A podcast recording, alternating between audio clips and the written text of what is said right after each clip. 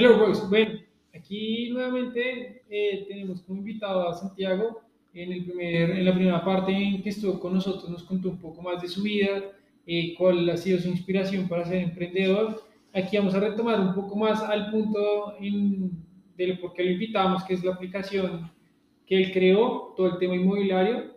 Y pues no sé si Daniel tiene algunas preguntas que hacerle o que, o que Santiago empiece a contar. Sí, yo creo que mejor eh, pues que nos comiences a contar cómo funciona Nove App, como digamos, eh, pues para una persona que no la conoce, que nosotros obviamente ya la, ya la vimos y nos pareció genial, recomendamos que la bajen. Entonces, pues no sé si nos quieras exponer. Super. Pues bueno, eh, básicamente Nove, Nove Living es la forma de acceder a vivienda más fácil y flexible del mercado. Entonces, ¿qué, qué, cuál es el ejercicio de Novel Living? Compararse con lo que ya hay para superar. Entonces, ¿cuál es el servicio que ofrecemos ahí? Son apartamentos que ya están amoblados y los usuarios los pueden contratar por meses. El, el, el proceso de arrendamiento literalmente son tres clics el, usuario selecciona el apartamento, selecciona la fecha en la que va a entrar, establece un método de pago, da aceptar términos y condiciones y ya se fue la renta, nos quedamos esperando ya a que llegue en el apartamento. Entonces ahí hemos logrado diferenciarnos frente a otras opciones y es acá realmente no ponemos condiciones. Es decir, en cualquier, otro, en cualquier otra plataforma, en cualquier otro método de arrendamiento similar, le van a pedir por lo menos un seguro o un depósito acá de entrada, no pedimos nada de eso y además logramos negociar ya este servicio no en apartamentos cualquiera, sino los operadores hoteleros más importantes del país nos dieron sus apartamentos para que prestemos el servicio de Nove. Entonces, ese, ese es el servicio. Ahora estamos sacando otros productos paralelos, que es como, por ejemplo, arrienda el apartamento, y te damos un par de noches de hotel en otras ciudades para los, para los usuarios que tienen que estar viajando, o la membresía que es paga un arrendamiento y eso te da el beneficio de ir pasándote de apartamento en apartamento en el mes, cambiar cuatro veces de apartamento en el mes y en diferentes ciudades. Bueno, ahí me surge una pregunta, digamos, en Colombia, pues tiene alguna competición directa, digamos, que pues me surge un poco la duda, ¿qué diferencia tendría con Airbnb? Como ese tipo de plataformas digamos, entiendo que aquí lo que es por meses. Ah, bueno, es otra pregunta. ¿Cuál es el mínimo de meses que se podría arrendar? Eh, eh, el mínimo es un mes, pero ahí entonces el contrato se va renovando mensual, así logramos que el usuario no tenga mínimos de permanencia, que es la primera, la primera diferencia frente a cualquier oferta parecida, por ejemplo, Airbnb. En Airbnb tú tienes que llegar y decir, me va a quedar dos o tres meses, y, sí, y, lo que suele suceder, porque ya hemos atendido clientes que vienen de, de, ese modelo de arrendamiento, es que cuando quieren renovar un mes más, pero no han avisado con anterioridad, ya, está, cogido, ya está cogido el apartamento. Acá lo que hacemos es reservarle el apartamento al usuario hasta que ya diga que no se va a quedar más. Entonces el usuario puede ir renovando y renovando. Hemos tenido clientes que se quedan un año, hemos tenido clientes que se quedan un mes y ahí, va, ahí vamos manejándole la oferta. Cuando el usuario nos dice que ya no se va a quedar, ahí sí volvemos y sacamos el apartamento a, a, la oferta. Entonces ese es como el primer diferencial importante.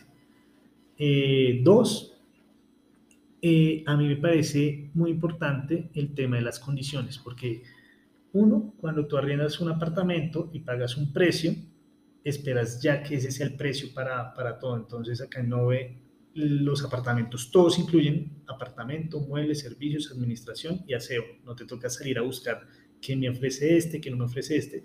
Por eso es importante que todos los apartamentos de Nove están en cabeza de un operador de hotelería profesional. ¿sí? No cualquier persona puede subir un apartamento y además tenemos control sobre los inmuebles. Sabemos que tenemos un contrato firmado con cada uno de los operadores del inmueble y nosotros mismos hemos ido a tomar las fotos, sabemos qué es el inmueble y básicamente no se va a encontrar con sorpresas el usuario. ¿sí? De que subieron el Club del Nogal, pero pues el Club del Nogal no lo puede arrendar, ¿sí? que eso no tiene ningún control en otras plataformas. No, eso me parece buenísimo. Eh, otra pregunta que me surge es, digamos, ya como el modelo de negocio, ¿ustedes cómo están generando los ingresos? ¿Están, ¿Ustedes le cobran un porcentaje al arrendador eh, o digamos están tienen un modelo de negocio más innovador de datos o, o, digamos, ¿cómo, eh, ¿cómo es la visión en ese tema? Nosotros aportamos en la operación la tecnología y los canales de venta.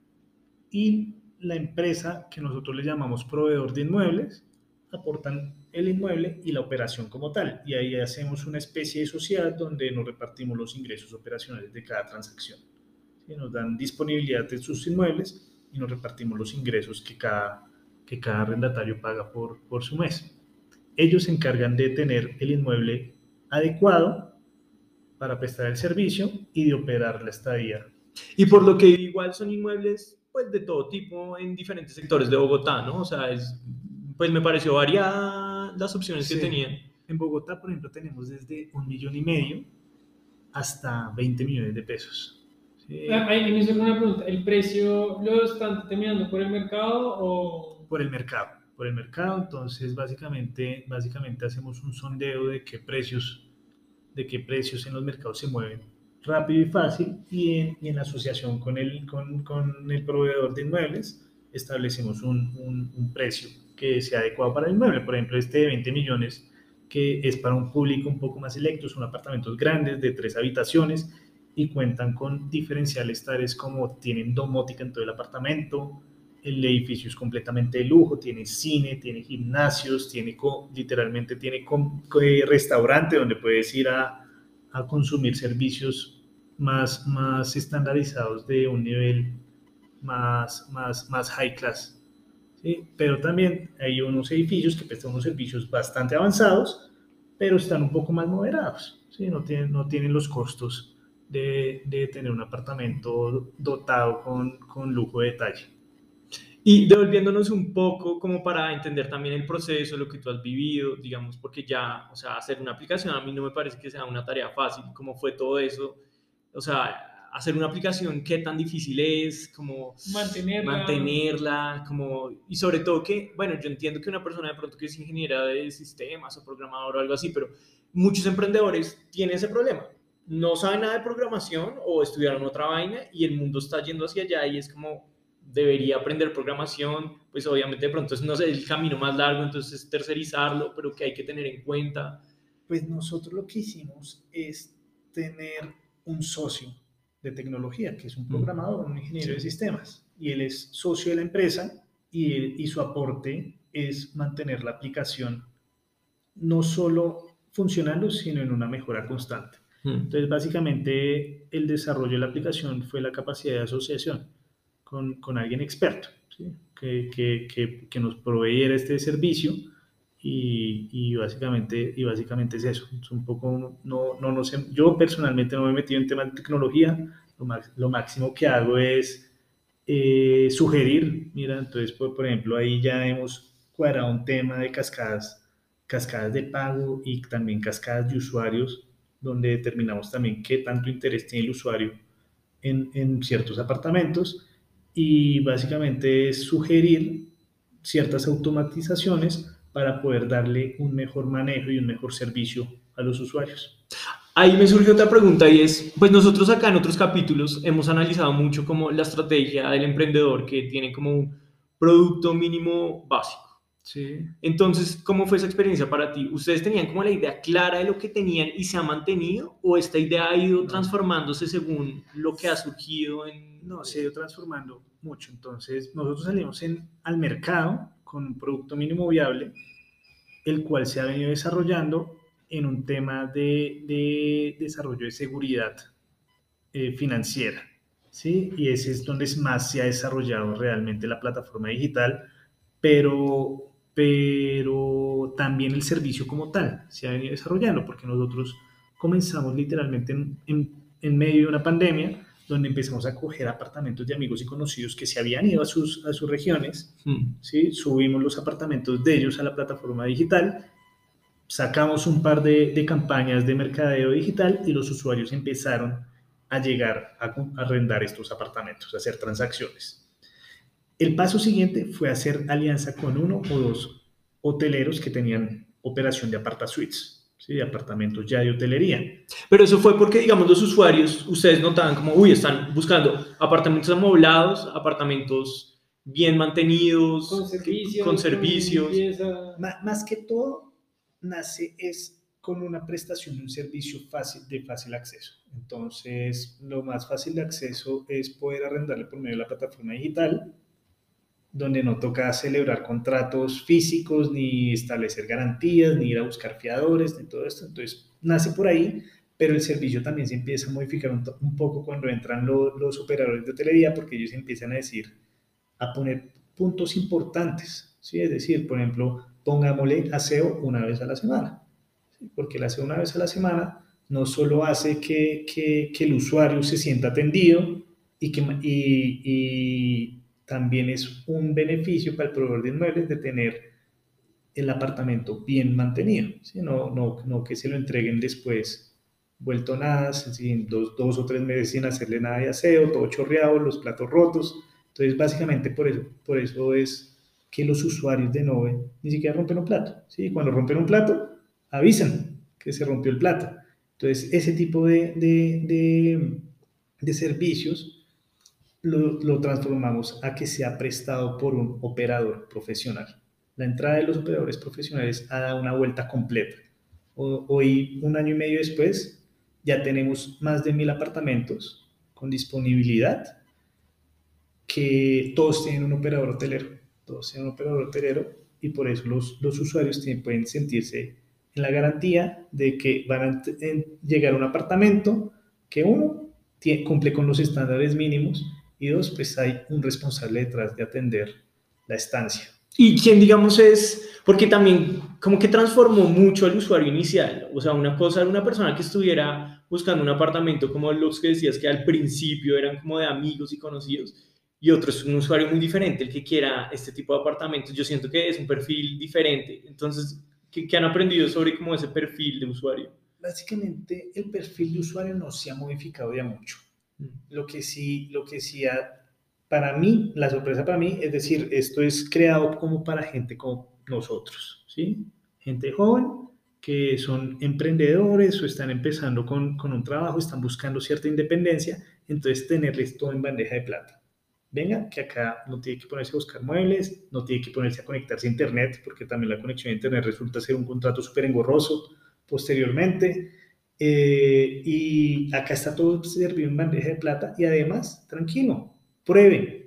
¿sí? No se tiene que quedar un año, no, ni, ni, ni, ni, le vamos a cobrar multas si no se queda un año. Pruebe, vaya tranquilo, si está esperando una es que maestría. Es una ventaja si está... increíble, ¿no? Eso sí es verdad, porque cuántas veces uno no se mete en un contrato de arrendamiento y después que se da cuenta de cualquier vaina que podía tener el, el inmueble cerca, adentro. No, Es que- so- sobre todo gente joven que dice, no, me voy no, no me dio, me devuelvo. pero ¿cómo Es Es una buena prueba, Es exacto. que pueden salir todas las posibilidades, todo lo que ustedes acaban de decir, o también puede surgir que, que le ofreció un trabajo en España y le toca irse, ¿sí? Y le toca cumplir con un contrato de arriendo, el cual se amarró acá en Nove, ni siquiera tiene muebles. ¿sí? Simplemente dejó, dijo, ¿sabes que El próximo mes no voy a renovar. Y acá le decimos, oye, muchas gracias, ¿cómo te sentiste? Listo, te recibimos Y- el y apartamento. una y duda que me, que me surge también, digamos, ahorita que hablamos de, de los precios. ¿Los precios son fijos, son negociables o...? Los precios son fijos, lo que sí nos encargamos de hacer es periódicamente tener ofertas especiales. ¿sí? Por ejemplo, hoy estamos trabajando muy de frente en las ofertas que les acabo de hablar de la membresía, de, de- del producto Fresh, que es donde arriendas el apartamento y te damos un par de noches de hotel en, otra, en, otros, en otros edificios, en otras, en otras ciudades. Pero, por ejemplo, hemos trabajado temas como ciertos tipos de apartamento, este mes van con un 10% de descuento. O te incluimos desayuno por reservar anticipadamente. ¿sí? Entonces, esos apartamentos que ya nos dijeron que van a entregar, si los reservas 30 días antes de la llegada, le, adicionamos, le damos un descuento, le, damos, o le incluimos Claro. desayunos, Sí, ¿sí? o sí. ese tipo de cosas. ¿sí? No, no, no sa- saliéndonos un poco del usuario que necesita inmediatez, que ese ha sido un, un porcentaje muy alto, que es voy a entrar mañana. ¿sí? Entonces, en, en un principio llegaban, voy a entrar hoy. ¿no? Ya, ya en las descripciones, ya, bueno, se, lo, se lo tengo listo, pero para mañana, por, porque nos ponían a correr mucho.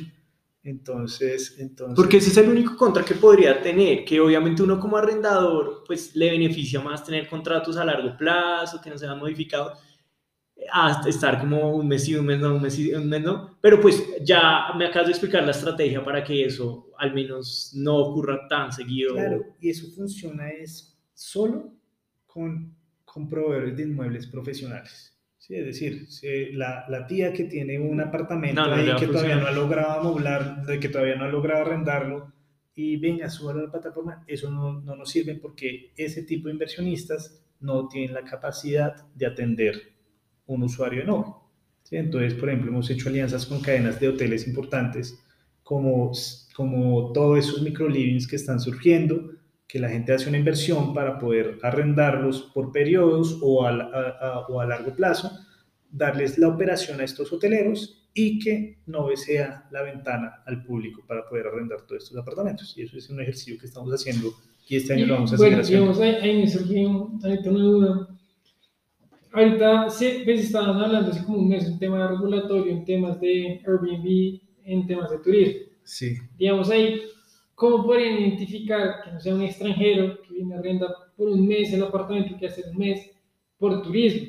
Digamos, ahí entraría un poquito el tema de pagar un impuesto por parte de ese ¿Qué, qué, qué pasa? Es que el, el, el, la definición de turismo no se da por el periodo de tiempo que vaya a estar. Es, básicamente, cuando tú arriendas por, días, se vuelve contrato turístico, cuando arriendas por meses, ya, es un contrato de vivienda urbana. ¿sí? Entonces, por eso nosotros no arrendamos menos de un mes. Igual, todos los edificios de nosotros cuentan con, con tema de, de, registro nacional de turismo, todo este tipo de cosas, pero nuestro core de negocio es mínimo un mes. Pues yo, yo quiero conectar y una cosa que vimos en el primer capítulo que estábamos analizando como las cualidades del emprendedor y tú nos explicaste que visualizar el futuro, tener visiones es algo muy importante y yo pues analizando y reflexionando sobre lo que nos estás diciendo me parece, me llama mucho la atención dos cosas que quiero destacar para los emprendedores que nos están escuchando y están aprendiendo y es, primero, yo creo que si visualizaste hacia dónde va el mundo y que, es desprenderse de las cosas, tanto Uber, Airbnb, todo es, yo ya no voy a tener mi carro, yo ya no voy a tener mi casa, yo ya no me voy a preocupar por, mis, por comprar muebles, nevera ni nada, sino es ya que todo esté listo y, dejar como ese tiempo y ese desgaste y esa inversión detrás, entonces yo creo que el negocio pues está pensado como a esa visión a largo plazo. Y lo otro es también que se conecta con otra industria que es la hotelera, la cual por estas nuevas tecnologías se está viendo afectada y tú les proporcionas una solución y les dice, oiga, yo les doy estoy dando una puerta de entrada al futuro. Ustedes no solamente van a poderse quedar en este nicho de negocio del hotel, sino ustedes tienen que invertir y pensar en cómo hacerle frente a, pues digamos, al gigante que es Airbnb, ¿no? Con, y pues tú, les muestras ese camino. Eso me pareció muy chévere. No sé, no, no sé si estés de acuerdo conmigo. No, sí, de acuerdo, de acuerdo. Ahora, pues es el juego. Desde el principio de Nove es la forma más fácil y flexible de arrendar. ¿sí? Mm. Entonces, por eso, uno, nos, nos dedicamos es a arrendar apartamentos y dos, a ver qué ofrecen en hotelería, en cualquier otro servicio y hacer el arrendamiento lo más parecido a un hotel posible. Total, total. A un hotel posible y ese, y ese, ese es el ejercicio y eso es en lo que nos tenemos que mantener. Ahora, ahora pues tenemos una meta importante y es, y es cubrir un porcentaje importante de los inmuebles que tenemos ya en, en, la plataforma digital. Entonces estamos en un ejercicio de pro y ventas. Bueno, ahí va, digamos, un, un, un siguiente segmento que es bueno, el primero es un tema que me interesa mucho porque yo sé que tú eres muy bueno en esto y puedes darnos como, pueden darle a nuestra audiencia consejos muy importantes y es como cómo conseguir inversión. Yo, pues, no sé, es que también parte yo sé que habilidades que tú tienes de relacionamiento, de comunicación y todo, pero no sé, ¿qué, qué, podrías como alguien que, porque eso es una, eso es difícil, o sea, para un emprendedor conseguir inversión, no, sé, o sea, tampoco es que sea lo más fácil del mundo. Sí, no, no.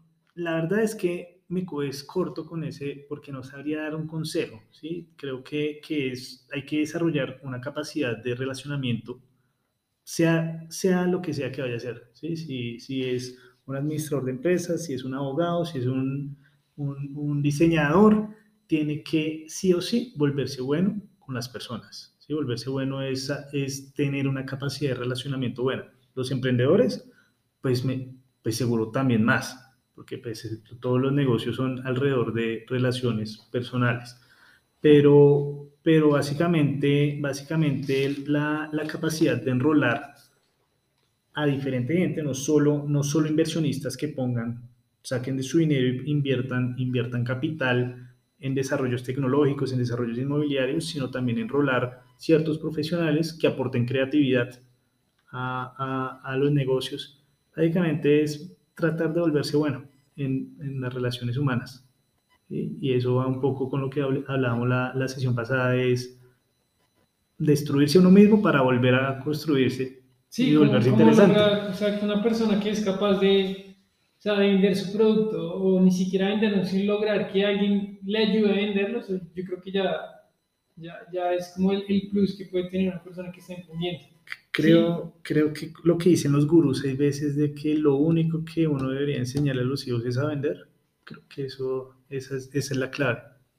Porque yo lo digo porque hay unos ejemplos que no va a nombrar eh, de ciertos emprendimientos que su fundador se vuelve una persona egocéntrica que ya se cree, mejor dicho, lo último en el mundo, comienza a ser malo con los demás y lo que genera es, yo creo que es alienar a los demás cuando yo que te conozco eres lo opuesto, eres una persona con un networking muy grande porque eres una persona que cae muy bien, entonces yo creo que no sé, eso es importante, al menos es lo que yo veo. No, pues gracias, pero yo estoy seguro que los emprendedores que estás diciendo es como una visión que la gente vio de ellos en cierto momento, pero para, pero para llegar a donde llegaron seguramente tuvieron que... No, y son emprendedores que no han triunfado, es que eso es lo que estoy ah, diciendo, como, okay. es como que se quieren creer el cuento de que ya son los chachos y que no necesitan como la ayuda o la, como ser humildes con los demás para, para lograr ese objetivo.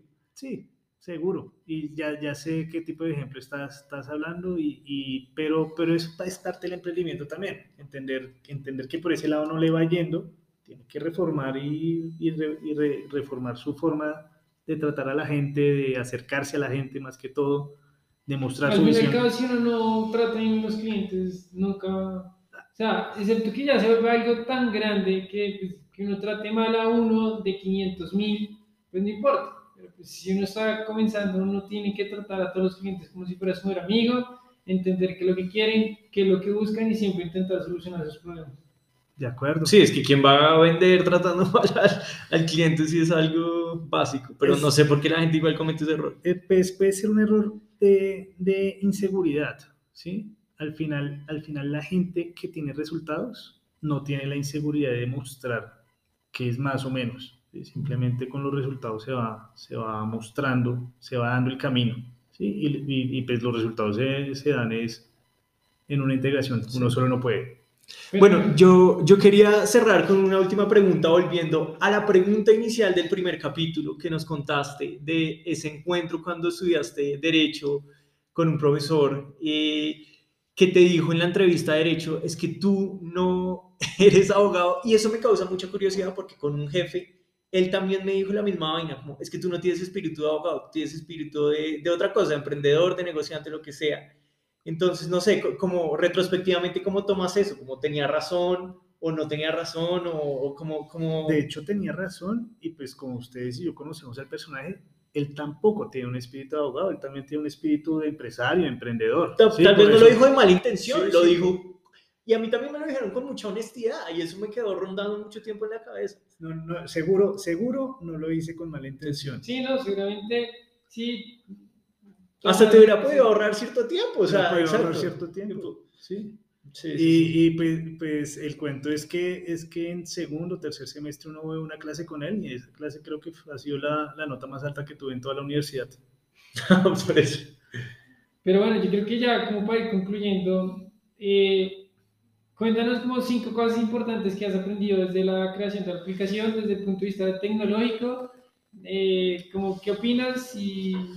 Bueno, el punto tecnológico es fundamental, ¿sí? Es decir, hoy, hoy la forma de vender y de acercarse a los clientes ha cambiado, ¿sí? Yo aprendí una forma de vender tradicional que era literalmente coger, hacer llamadas en frío y ven, párame bolas porque me hace una reunión y te y te, y te cuento acá los detalles, y así vendí proyectos inmobiliarios, así vendí inversiones inmobiliarias, y ahora el tema de poner ofertas en plataformas digitales es un poco diferente, porque es que te toca reconocer es los datos que te va dejando el usuario. Entonces, por ejemplo, por ejemplo, cuando prendes una campaña de, de marketing digital, y vas viendo cómo se va desenvolviendo ese embudo de ventas y ahí es donde en vez de cambiar como uno hacía tradicionalmente, cambiaba su pitch, como esto no le gustó a mi anterior cliente, venga, lo digo de una forma diferente, en el embudo de ventas empieza a reconocer datos que el usuario te está pidiendo realmente que cambies. Y eso es la tendencia mundial en ventas. Y por ahí es donde se tiene que coger, porque si no, nunca se pueden coger públicos masivos. Seguramente la forma tradicional uno vende 5, 10 y llega a 100, pero nunca va a llegar al millón de usuarios. Entonces ese, ese por, allá, por allá es el camino completamente de los negocios. No, y es que, uy, en ese punto nos podríamos quedar mucho tiempo porque es que también en las ventas tradicionales es muy subjetivo. Es que uno puede decirle, no, yo no vendí por tal razón porque no, yo qué sé, no, no, no fui chistoso, no fui... O la persona estaba de mal humor, estaba cansada, le pasó algo, mientras que si no y pues, de los datos, uno conoce es más, más objetivo, ¿no? Más neutral. Y hace pues unos capítulos hablamos de eso, como la recolección de datos, el cuidado de eso y pues que el futuro de tener esos datos para vender o prestar servicios. Ahí la tecnología se vuelve el aliado fundamental de los negocios. Bueno, yo creo que obviamente vamos a seguir invitando a Santiago más adelante porque pues ese es un proceso largo, no, no sabemos que te va a llevar muy lejos, entonces queremos tenerte en otra oportunidad más adelante que nos sigas contando como, como todo este proceso. Pero por hoy hemos terminado. Muchísimas gracias Santiago por haber venido. Sabemos que esto le servirá a un montón de gente, eh, pues porque eres un ejemplo de un caso de éxito en Colombia de una aplicación de tecnología, lo cual no se ve todos los días. Y emprendimiento. Y emprendimiento. que es algo disruptivo, no es, no sé, un videojuego o algo pues, que obviamente pues, se va a mover más fácil, sino es una forma de negocio nueva que posiblemente tenga mucha competencia tradicional, pero pues que intenta para los usuarios que, bueno, nuestros oyentes que quieran descargar la aplicación, la pueden buscar como Nove en la... Nove Living, en las tiendas de descarga, y ahí ya van directo a ver los apartamentos que realmente están disponibles. ¿Y en alguna otra red social? Instagram, Facebook, como en Instagram, arroba nove.app, y en Facebook, Nove Living. Listo, pues otras gracias por acompañarnos y esperemos que en otro capítulo nos puedas contar más de tus experiencias como emprendedor. No, muchas gracias a los dos por abrir estos espacios.